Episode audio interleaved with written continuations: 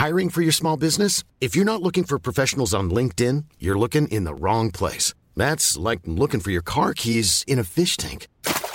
LinkedIn helps you hire professionals you can't find anywhere else, even those who aren't actively searching for a new job but might be open to the perfect role. In a given month, over 70% of LinkedIn users don't even visit other leading job sites. So start looking in the right place. With LinkedIn, you can hire professionals like a professional. Post your free job on linkedin.com slash people today. Heraldo Radio. La HCL se comparte, se ve y ahora también se escucha. Tarde a tarde, lo que necesitas saber de forma ligera, con un tono accesible. Solórzano, el referente informativo.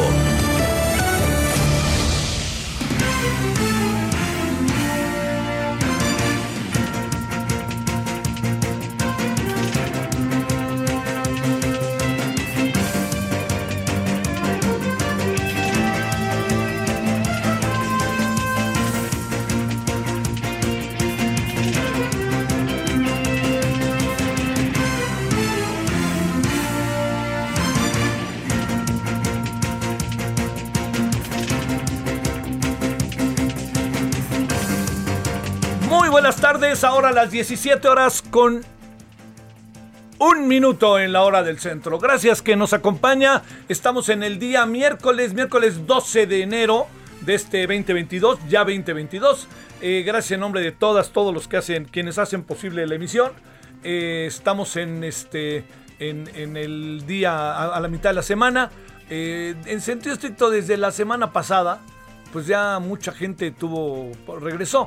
Yo soy de los que tuve la oportunidad de regresar hasta este lunes, pero lo que más bien le quiero plantear es que hay, hay más bien lo que le quiero decir es que hay muchas actividades que ya se están dando, ¿no? Que ya se están, este, desde hace tiempo eh, echadas a andar a todo lo que dan. En nombre de todos quienes hacen posible la emisión, les saluda el servidor Javier Solórzano. Estamos 98.5 de FM en la Ciudad de México y con todas nuestras repetidoras a lo largo y ancho del país y todas las plataformas posibles. Bueno, mire, prim- primer asunto, eh, eh, digamos, ha habido, ha habido una, una, hay, hay como controversia respecto al tema de el tratamiento que se está dando en esta etapa del coronavirus, del Omicron. Déjeme decirle algo que es muy, que, est- que está, que digamos, además de en sí, ¿no? Los contagios, ha aparecido otra variable. Eh, muchas empresas e incluso oficinas de gobierno, eh, al ver que están faltando sus empleados, sus trabajadores, ellas y ellos, lo que se está haciendo es pues eh, ex- exigirles una, un justificante, ¿no? Es decir, a ver, yo tengo en este momento eh, contagio y tengo las vacunas, pero me están eh, pidiendo, eh, me estoy aislando, yo no me puedo presentar, y ya sabe que está este día de 5 o 10, eh, de 5 o 10 días, ahora se habla de 7, en fin, bueno.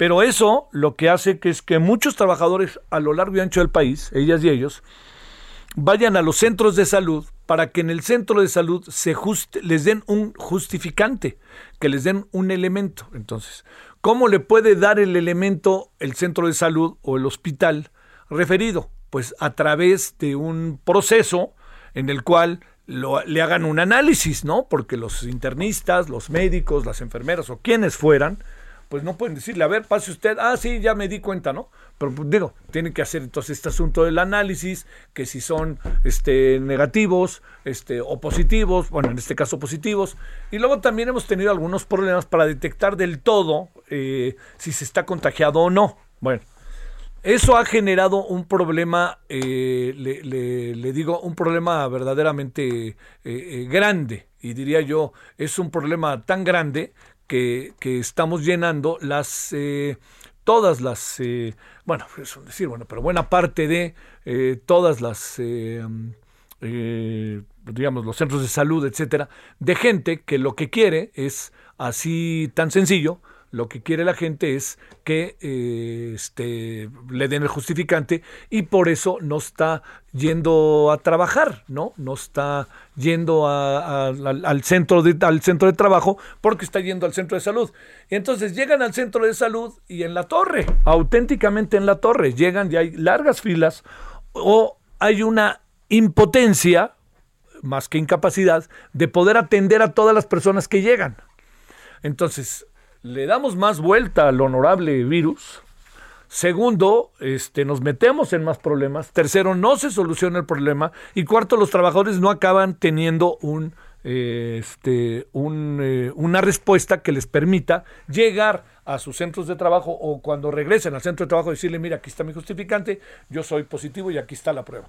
Esto que le estoy diciendo eh, ha generado, particularmente en la Ciudad de México, problemas que me parecen un cuanto tanto delicados. ¿Por qué?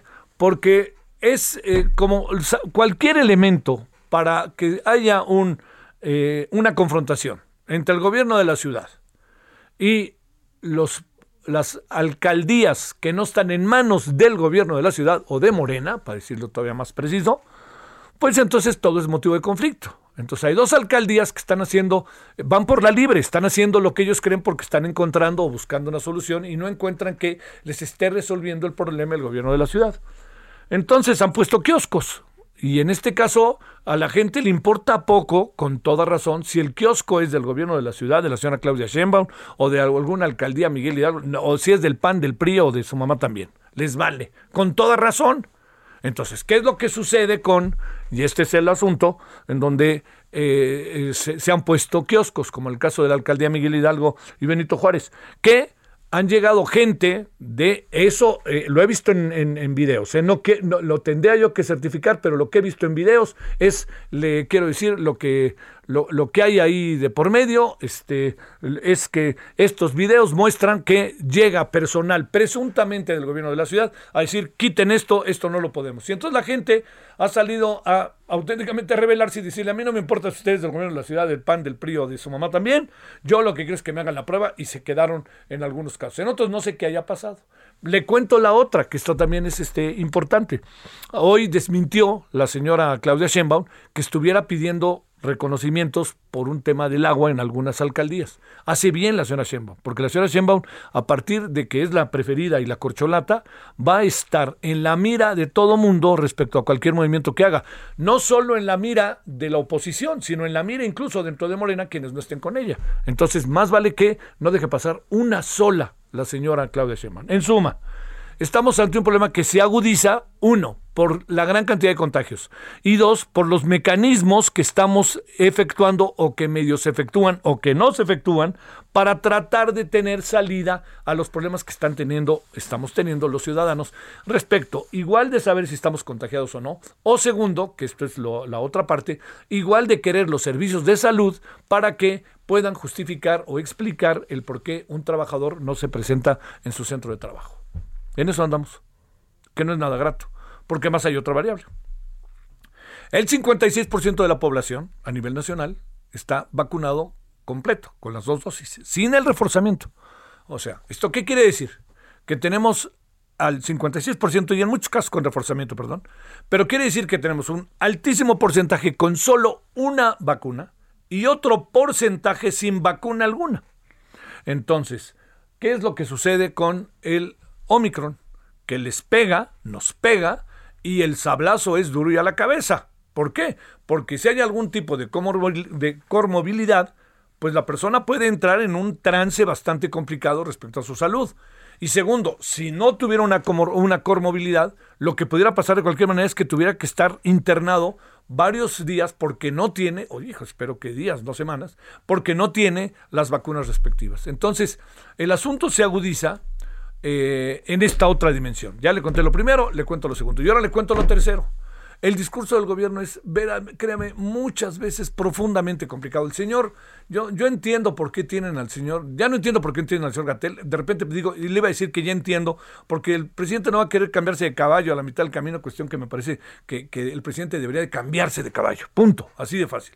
Ya, gracias por el favor recibido, señor Gatel, pero ahora tenemos que buscar otra salida, tenemos que tratar de airear el espacio con un discurso diferente y mucho más eh, realista, ¿no? Porque de repente resulta que parece que, que, este, que no era tan grave el Omicron, ¿no? Nos dijeron, se está sobrevalorada y ya usted. Y mire lo que dijo la Organización eh, Panamericana de Salud, dijo, vamos a andar un buen rato con el Omicron. ¿Y sabe qué dijo el señor Fauci allá en Estados Unidos? Ni más ni menos que esto se va a mantener, va a ser delicado y va a causar muchas hospitalizaciones y muchos este, fallecimientos, a pesar de que en algunos casos haya vacuna. Entonces, digo, ya seamos más sensatitos, ¿no? Seamos más, más claritos, más démosle, no le demos tanta vuelta al asunto, ¿no? O sea, seamos claros y punto. De lo que yo no creo que el gobierno esté pensando en cómo puede hacer daño, claro que no, pero el problema está en que se puede hacer daño con una mala estrategia.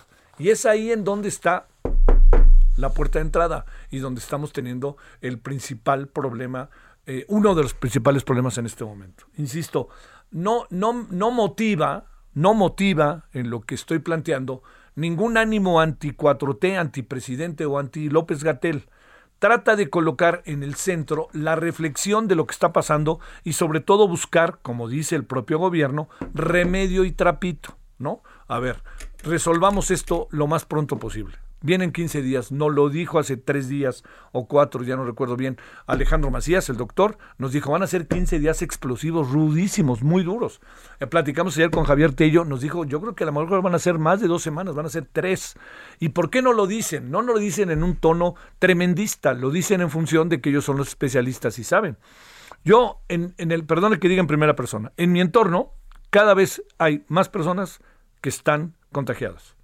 Simplemente aquí en el Heraldo hay un número cada vez mayor de personas contagiadas. Y se cuidaron, ¿eh? Y se cuidaron. Aquí nadie, no, no, no, no lancemos culpas. Bueno, en mi propia familia hay personas contagiadas y se han cuidado. Quiere decir que el virus se está metiendo por todos lados, entonces uno tiene que tener mucho mayor cuidado. No casualmente muchas de las cosas aquí las estamos haciendo en situación virtual, ¿no? A distancia. Pero lo que sí, de, mire, la, semana que entra, que empieza el debate atractivísimo sobre la reforma eléctrica, estábamos pensando cómo hacerle, ¿no? Allá en el canal del Congreso y la gente del canal del Congreso, que siempre es muy avesada, muy, está muy a las vivas, etcétera, dice, no van a venir todos. Así, por más que tú quieras, Javier, no van a venir todos, pero vamos a tenerlos de manera virtual, porque no podemos traerlos a todos, tenemos que cuidarnos. Y eso se está haciendo. Entonces, el discurso del gobierno debe ser más enfático y más alentador en el sentido de que los ciudadanos busquemos salidas. Y ya el IMSS trató de hacer algo, pero pues llegó un poquito tarde, a ver si se logra resolver la angustia en la que están muchos trabajadores porque no van a trabajar y qué es lo que sucede. Pues no les pagan. Y a lo mejor no están yendo a trabajar porque resulta que tienen, en el fondo, están contagiados y no quieren ir porque además traen una bronca en su casa. Entonces, es, el asunto, como ve, no, es nada sencillo, ¿eh? Pero todo depende, ahora sí que le diría, ya que hablan de que remedio y trapito, pues ahí les va este, otra frase, ¿no? En la forma de agarrar el taco se conoce a la gente.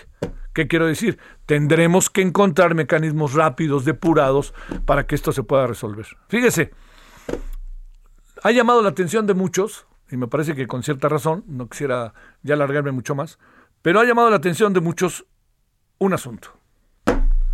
De repente, de repente, a estos prohombres que nos gobiernan, prohombres y promujeres que nos gobiernan, van a la mañanera y ya les dio por ponerse cubreboca. No marchen.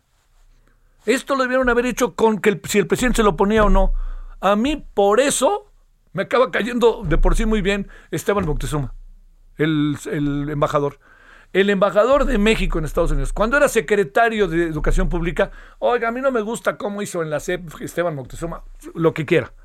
Ni una sola vez, incluso estando con el presidente, se quitó el cubreboca. ¿Y sabe qué decía? Yo soy el que debo de predicar con el ejemplo. El titular, el maestro del país, para decirlo de una manera. Y luego agregué otro. El doctor del país, ¿quién es? Pues el señor Jorge Alcocer. O el señor López Gatel y no se lo ponen. Pues este, imagínese, yo le insisto, ¿no? El director del IMSS, todos ellos deberían ponerlos. Pero hoy hasta el secretario de la defensa, se lo puso, ¿no? Oh, La verdad, la verdad, la verdad. Bueno, no importa si a partir de ahora lo hacen. Ya, lo pasado, medio pasado. No pasado, ¿eh? Medio pasado. Pero ahora vamos directamente a tratar de tomar todo tipo de medidas porque vienen muchas cosas que van a ser mucho, muy difíciles. Muy difíciles. Tenemos dos semanas. Vamos a partir de, vamos a partir de entre Javier Tello y Alejandro Macías, ¿no? Entre dos y tres semanas. Y va a estar rudo el asunto. Entonces, cuidémonos, cuidémonos. Y el gobierno debe de tener un discurso mucho más enfático en cuidar, ¿no? Yo estoy viendo algo que me sorprende hoy. Ya ve que el fútbol es lo más importante, lo menos importante, se echó a andar. Hoy, Miquel Arriola dio a conocer, en función en función del semáforo que se aplique en cada estado, el aforo que se permite para cada juego de este fin de semana, desde hoy. ¿Sabe cuánto se permite en el Estadio Azteca? No lo van a llenar, pero ¿sabe cuánto se permite en el Estadio Azteca de aforo? El 100%. Por favor, señora Sheinbaum. No se trata de, de parar, claro que no pero desalentemos estas grandes movilizaciones en este momento. Por eso resolvamos el problema de las clínicas, de los kioscos, de los hospitales, tratemos de resolverlo. Así que el Cruz Azul no creo que juega, creo, juega contra el Bravos, ¿no? Contra Bravos, el Cruz Azul. No creo que vaya a llenar el estadio. Y no lo digo en contra de él, sino es un poco un partido que no pueda despertar tanta pasión. Pero me refiero, imagínense que este fin de semana juegan Cruz Azul América.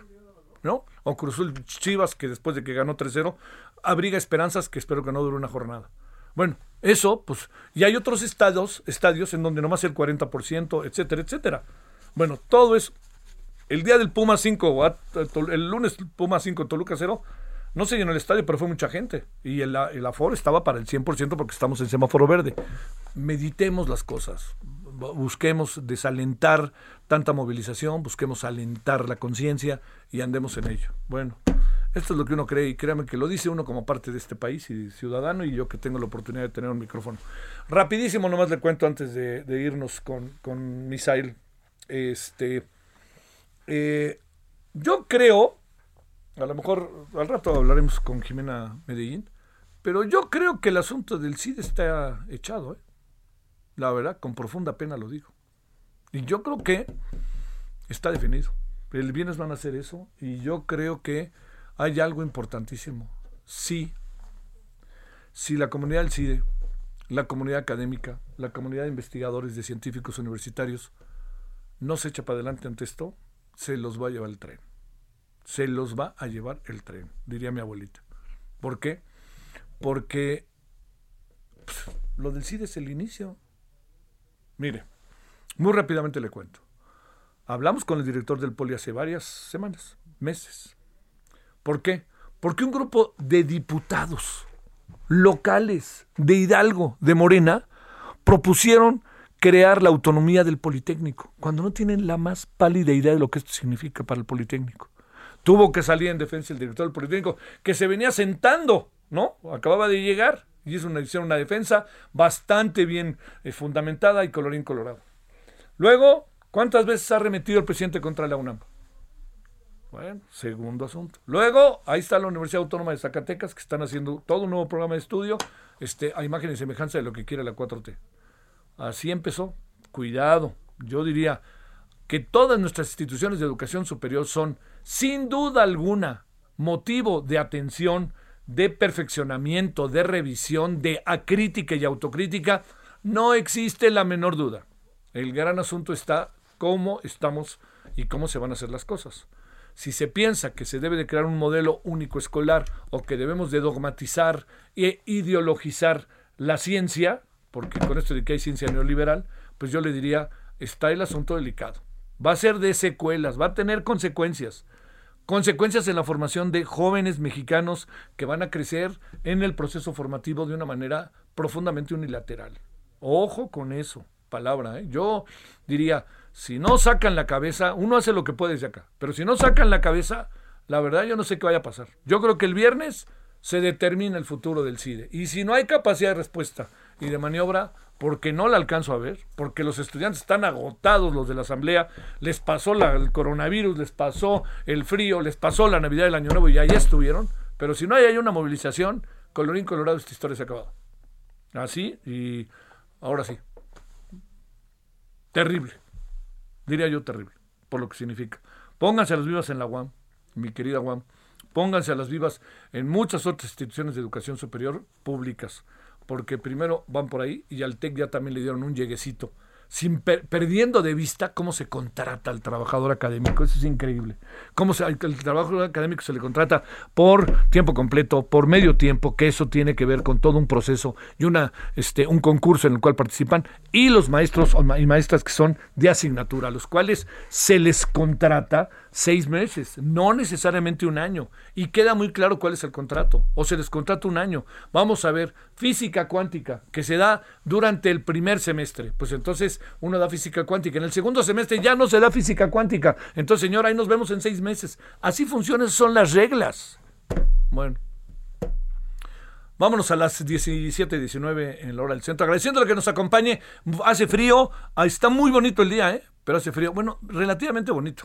Está muy bien el cielo, pero ya sabe que con el invierno hay mucha bruma y hay mucho smog y todo esto, ¿no? Mucha contaminación.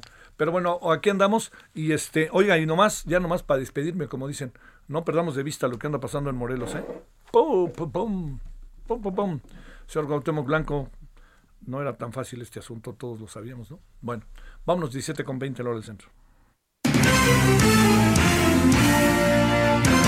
Esperamos sus comentarios y opiniones en Twitter. Arroba Javier Solórzano. Arroba Javier Solórzano.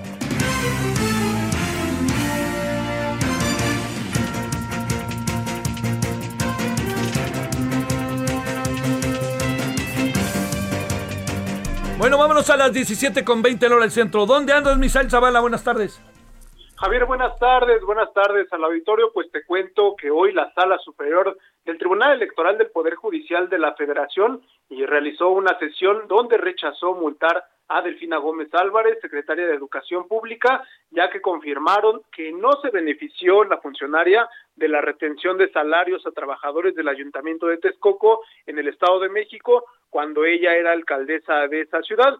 Sin embargo, eh, Javier, los magistrados únicamente ratificaron una multa contra Morena de 4.5 millones de pesos por haberse beneficiado del denominado diezmo que se quitó entre los años 2013 y 2015 a los trabajadores del Ayuntamiento de Texcoco, dinero que fue triangulado a las campañas morenistas. Los magistrados indicaron que lo resuelto por el Instituto Nacional Electoral permite arribar a una conclusión de una existencia de eh, culpabilidad respecto a un mecanismo de recaudación de recursos provenientes de retenciones salariales efectuadas a trabajadores del ayuntamiento de Texcoco que únicamente beneficiaron a Morena. En cuanto a Delfina Gómez, actual funcionaria federal, no se demostró que ella se haya beneficiado, ya que ella era alcaldesa en ese momento, con ese dinero cuando fue candidata al gobierno del Estado de México, tampoco como candidata a diputada federal, ya que cabe recordar que entre el 2013 y 2015, Delfina Gómez Álvarez compitió por una curul en San Lázaro, también se lanzó como candidata al gobierno del Estado de México. En este sentido, se deja sin efecto esta acusación que había interpuesto el Partido Acción Nacional en contra de la ahora secretaria de Educación Pública y se cierra el caso en contra de Delfina Gómez. Javier, también te cuento que hoy también la Sala Superior eh, del Tribunal Electoral del Poder Judicial de la, de la Federación resolvió revocar una resolución de la Comisión Nacional de Honor y Justicia de Morena que había sancionado a la diputada federal Jacob Polensky con eh, pues eh, quitarle los derechos políticos durante seis meses ya que no se presentó a unas audiencias por parte del Comité Ejecutivo Nacional de Morena para dar eh, la cara sobre una fiscalización de recursos cuando ella era lideresa de ese partido, también como secretaria general de Morena. Los magistrados revocaron la sanción contra la diputada federal y exsecretaria general de Morena debido a que el caso pues nada más y nada menos que caduco. Es decir, eh, el Comité Ejecutivo Nacional de Morena no resolvió a tiempo esta situación, la Comisión Nacional de Honor y Justicia tampoco lo resolvió en los cinco meses que se habían eh, tenido para resolver esta situación con eh, con Jacob Polensky y por eso se le retiró y se le devuelve ahora los eh, los derechos como militante de eh, este partido político Morena. Javier, hasta aquí la información. Misael, gracias, gracias Misael. Dos asuntos, ¿eh? El Tribunal Electoral, ya nos dice Misael, rechaza multar a Delfina Gómez, secretaria de Educación Pública, y ojo, para los que querían ver ahí, pum, fuera de la jugada, Jelko Polensky, se manifiesta a favor de Jet Policy y le devuelve los derechos partidarios. Bueno, Luis Pérez, vamos cerrando antes de las 25, de las 17.25. ¿Qué pasa con Saúl Huerta? ¿Quién es Saúl Huerta? Javier, buena tarde, buena tarde, la monitora de Heraldo Radio. Pues sí, eh, pues, vamos por partes. Benjamín Saúl Huerta, Estado Federal por de Puebla, quien tenía dos tiene dos acusaciones por abuso sexual equiparado agravado con menores de edad. Eh, pero el día de hoy un juez de distrito en materia de amparo determinó suspender de manera provisional el segundo proceso que se persigue en contra de este diputado de Morena, Benjamín Saúl Huerta, por un presunto abuso sexual equiparado con agravado. En la audiencia intermedia realizada este miércoles en los juzgados del reclusorio Oriente, la defensa del acusado integrada por los hermanos Cupido y Rafael Castillo interpusieron un amparo con el objetivo de solicitar la ejecución de la acción penal esto es poner fin al proceso. Los abogados señalaron que cuentan con pruebas y testimonios que desacreditan la acusación que le hace el joven quien denunció que fue agredido sexualmente por el ex legislador en un hotel en julio de 2019. Sale, sale. Mientras tanto, hasta el amparo no se resuelva, el proceso queda suspendido provisionalmente. Sale, muy bien. Gracias, Luis. Muy buenas tardes, Pausa. El referente informativo regresa luego de una pausa. Heraldo Radio. La HCL se comparte, se ve y ahora también se escucha.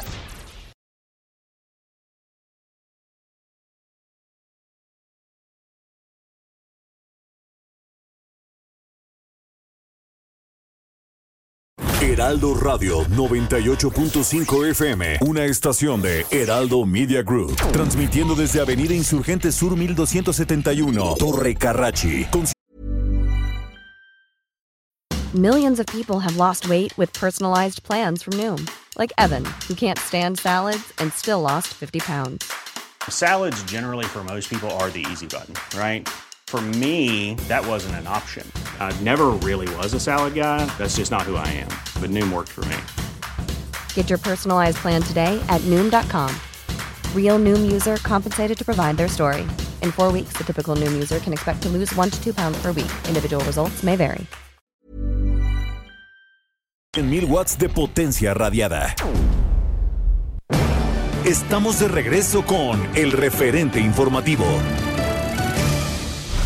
En el referente informativo le presentamos información relevante. Maestros reciben vacuna de refuerzo contra COVID-19. Confirman primer caso de florona en Sinaloa. Congreso pedirá prórroga a corte para corregir Ley General de Comunicación Social. Gobierno federal presentará plan de austeridad para el INE. Ocupación hospitalaria a nivel nacional es de 51%, asegura el director general del IMSS, Zoé Robledo. INE solicita 1.738 millones de pesos para consulta de revocación de mandato. La mitad de los europeos podrían contraer la variante Omicron, advierte la Organización Mundial de la Salud. Descarta Hacienda que venta de Citigroup afecte su confianza en México.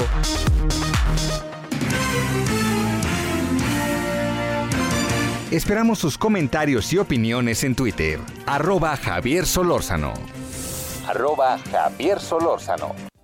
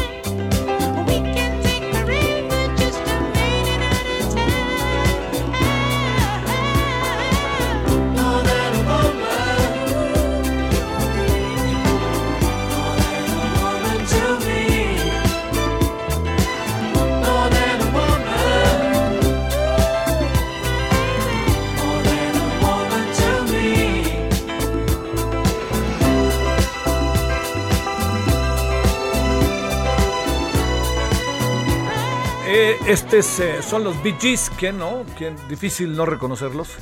Y esto es una de sus canciones más exitosas, More Than a Woman, que formó parte de la banda sonora de la película Saturday Night Live Fever.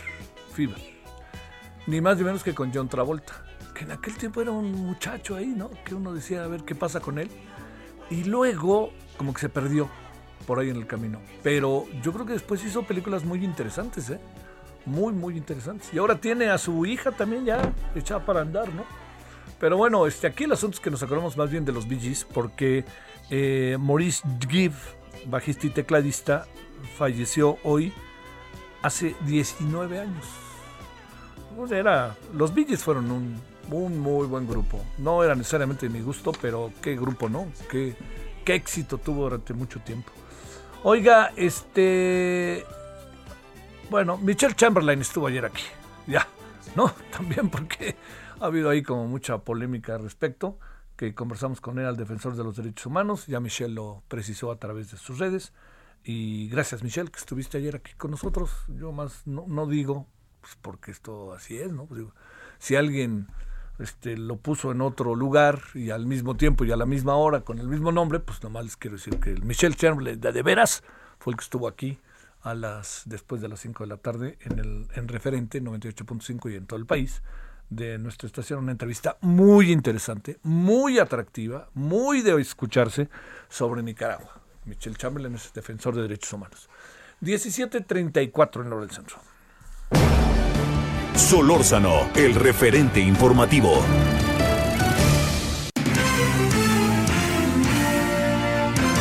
Esperamos sus comentarios y opiniones en Twitter. Arroba Javier Solórzano. Arroba Javier Solórzano.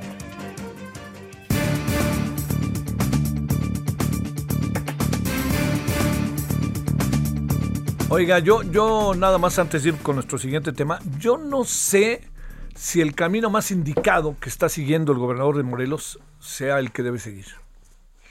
Van dos veces que le mandan eh, pancartas este, verdaderamente rudas y muy directas, ¿no? Sabemos cómo es la política y yo no dudo que haya quien, incluso el propio gobernador, esté en este momento llevando efecto una estrategia que le esté pegando a un grupo y este grupo esté en la, la desesperación. Pues uno sabe que eso así es. Pero yo diría que, plantear que me dan risa las dos, las tres pancartas que se han mostrado bastante rudas y muy precisas en cuanto a nombres y apellidos, yo no sé si sea eh, lo indicado. Yo creo que la simpatía y el haber sido un extraordinario jugador de fútbol, y el haber sido un desigual gobernador, pero muy popular, el, presidente municipal de Cuernavaca, pero muy popular, todo eso junto, yo le diría que uno no puede perder de vista que este que debe de tener otro oficio para enfrentar lo que estamos lo que está viviendo, ¿eh?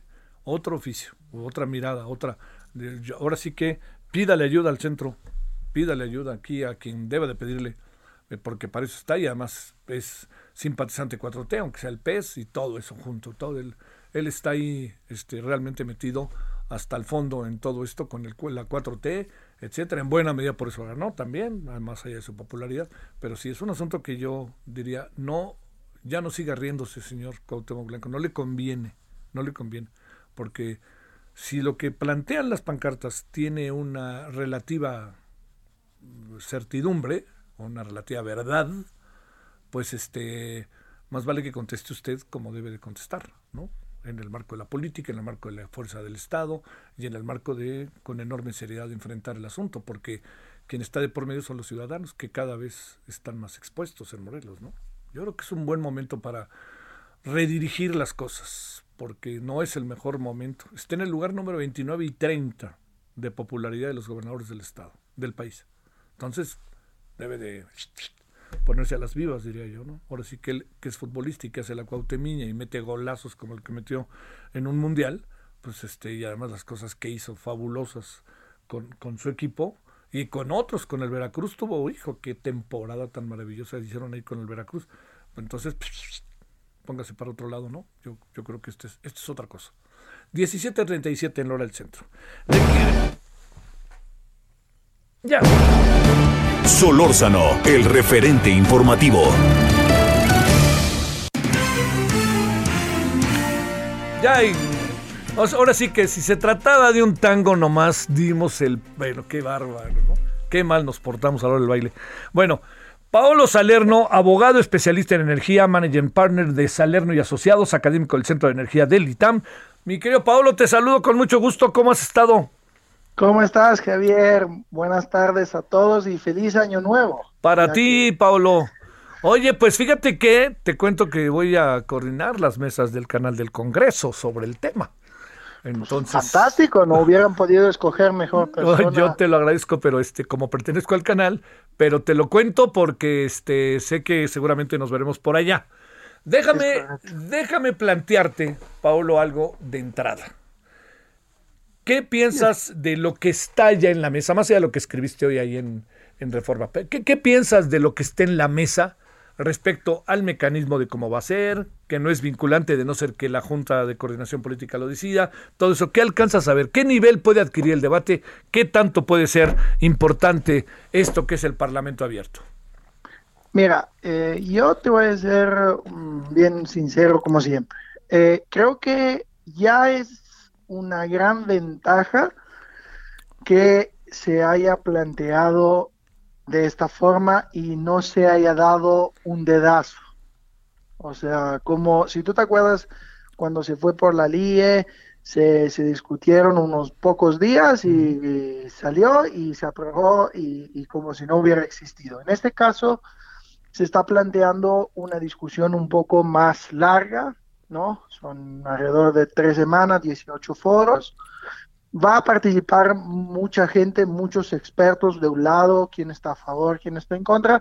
Entonces yo creo que ya ese planteamiento de no haberlo aprobado porque sí, porque el presidente dijo que sí, eh, ya es un paso adelante.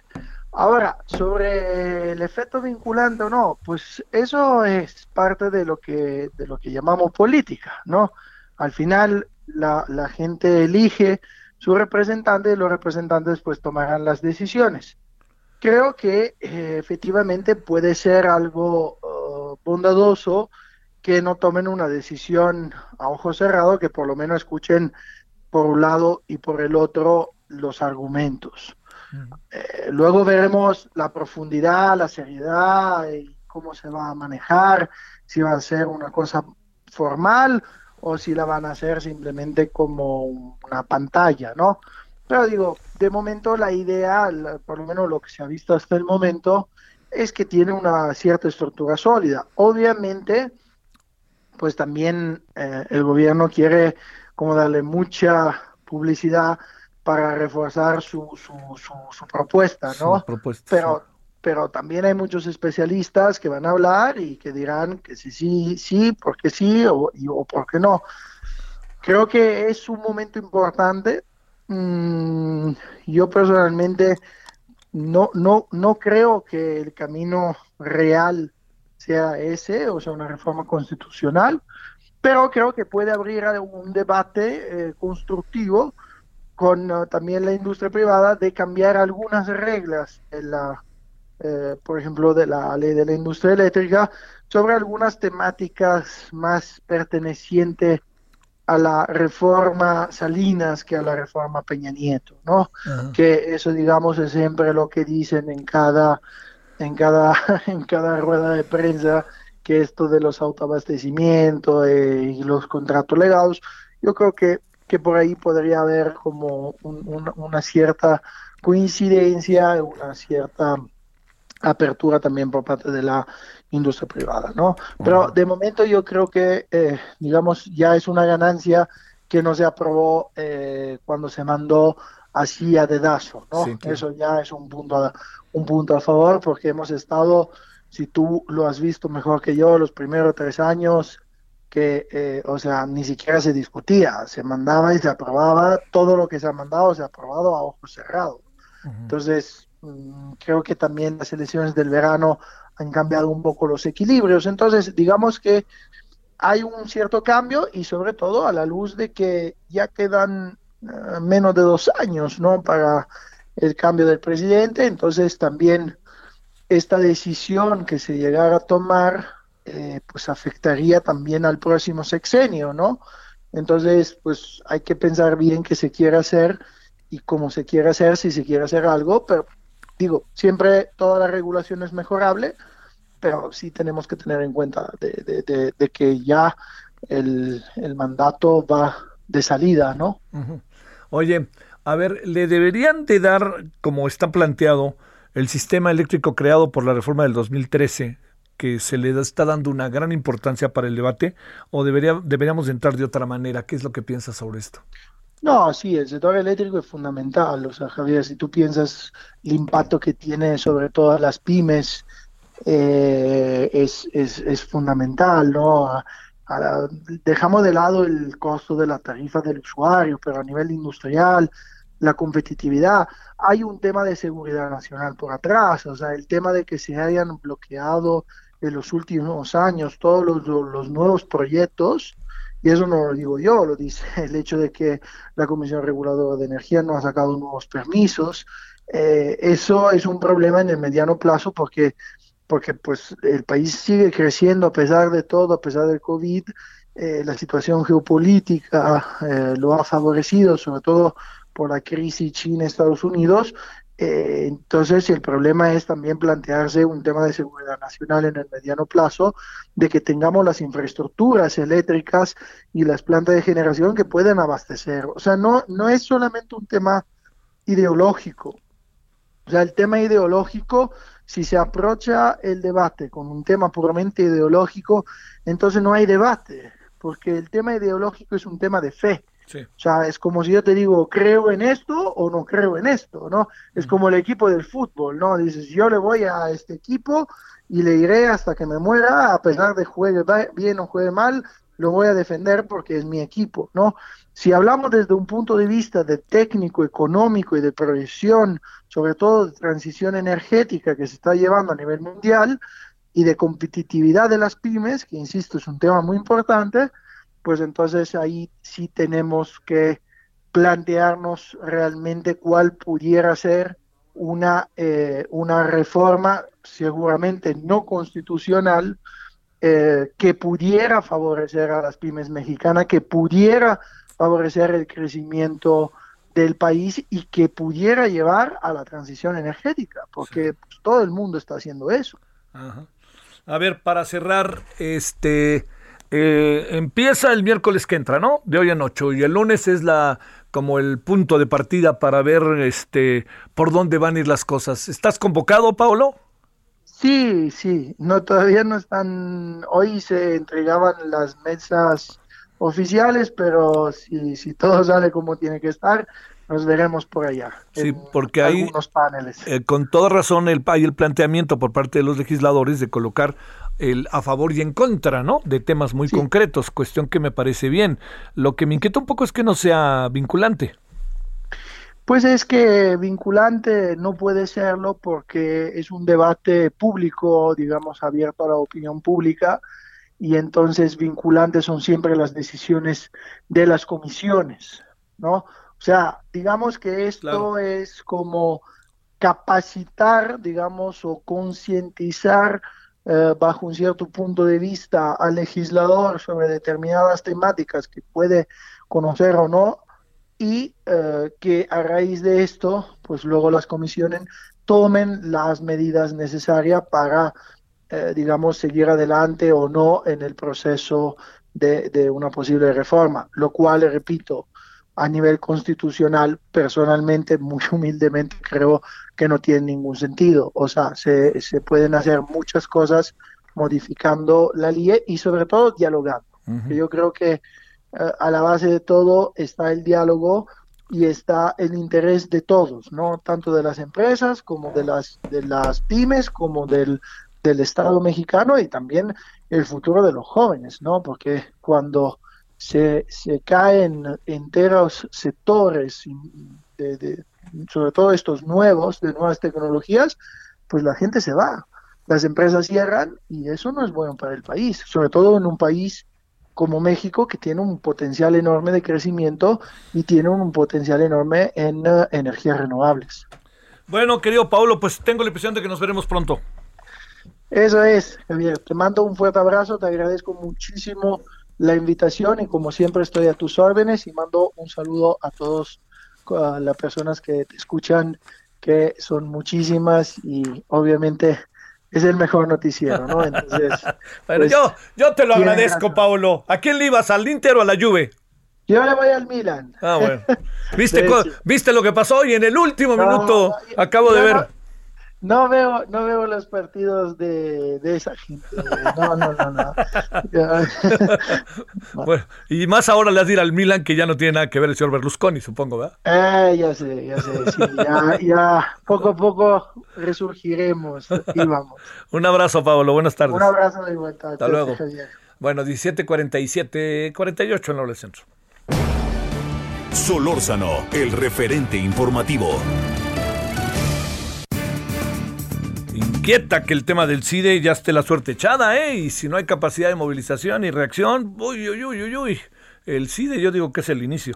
Doctora Jimena Medellín, profesora investigadora de la División de Estudios Jurídicos del CIDE. ¿Cómo estás, doctora?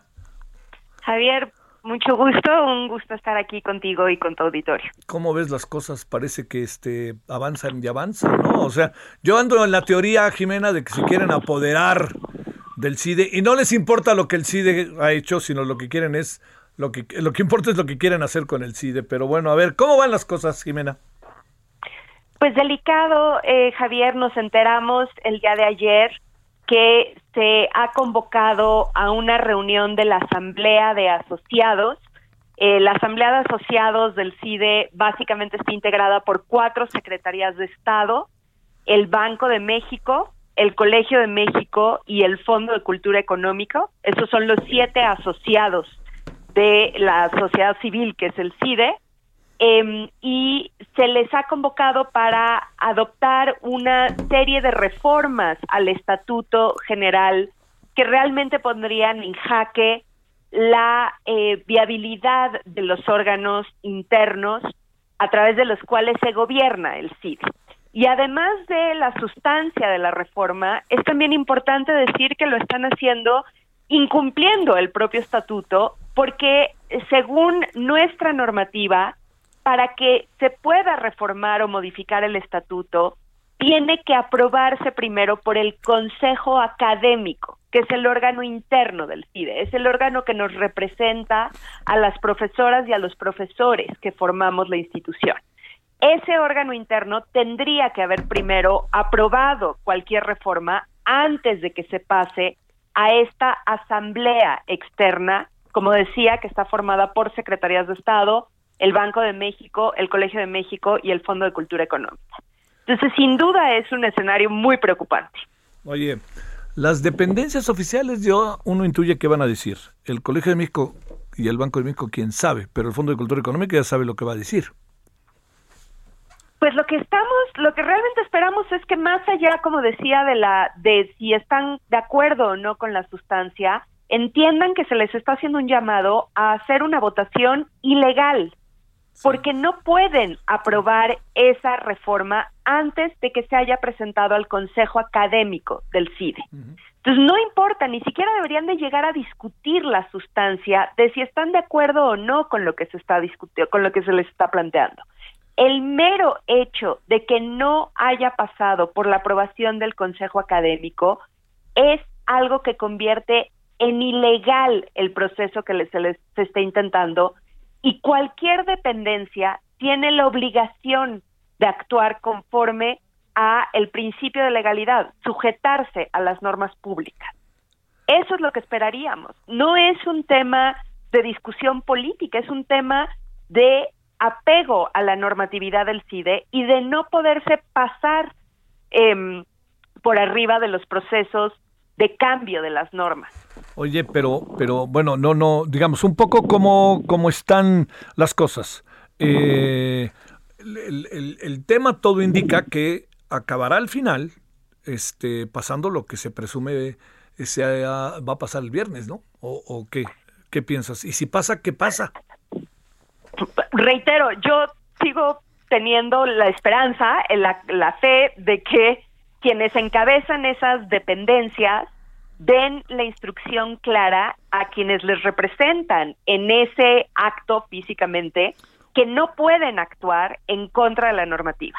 En todo caso, si llega a suceder, eh, Javier, pues estaríamos en, en frente a un acto em, que viola la, la normatividad del CIDE otra vez y que viola el principio de seguridad jurídica y de legalidad que está establecido en la Constitución mexicana y por lo tanto habría recursos disponibles para eh, nuevamente integrantes de la comunidad académica del CIDE y se seguirán intentando las vías legales como ya lo hemos hecho eh, para reclamar la ilegalidad del nombramiento sin formalización del actual, de quien se presume actual director general del CIDE. Bueno, eso bajo las actuales condiciones. Para cerrar, Jimena, independientemente de que si no te importa hablemos otra vez el viernes.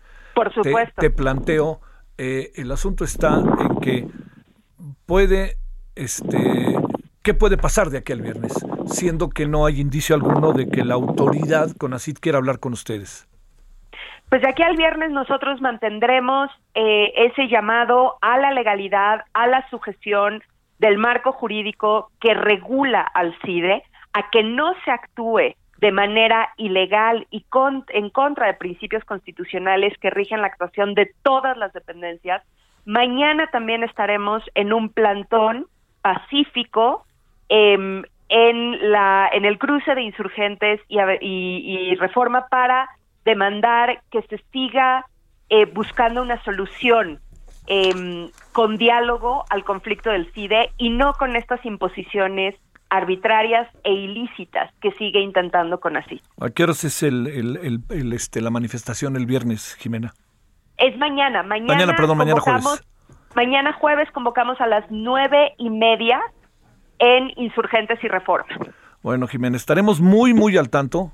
Muchas gracias. Yo he estado siguiendo el asunto lo más que he podido y, lo seguiremos haciendo y lo que podamos hacer para escuchar sus opiniones y yo creo que si no creamos ahí algo se nos viene un se nos puede venir la noche con la educación superior, ¿eh?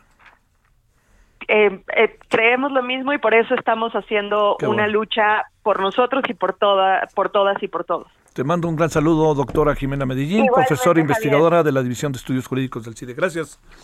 Bueno, este, nos vamos. En la noche tenemos este tema. Tenemos el tema económico también. Ah, va a estar con nosotros eh, Margareta Ríos Farjat, quien es ministra de la Corte. Vamos a, va a ver qué interesante conversación. Hemos platicado mucho de cómo hacerle. Bueno, oiga, pásela bien. Todavía hay tarde. Adiós.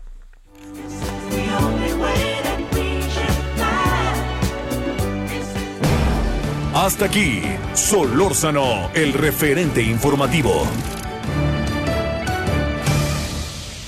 Heraldo Radio 98.5 FM, una estación de Heraldo Media Group, transmitiendo desde Avenida Insurgente Sur 1271, Torre Carrachi, con 100.000 watts de potencia radiada.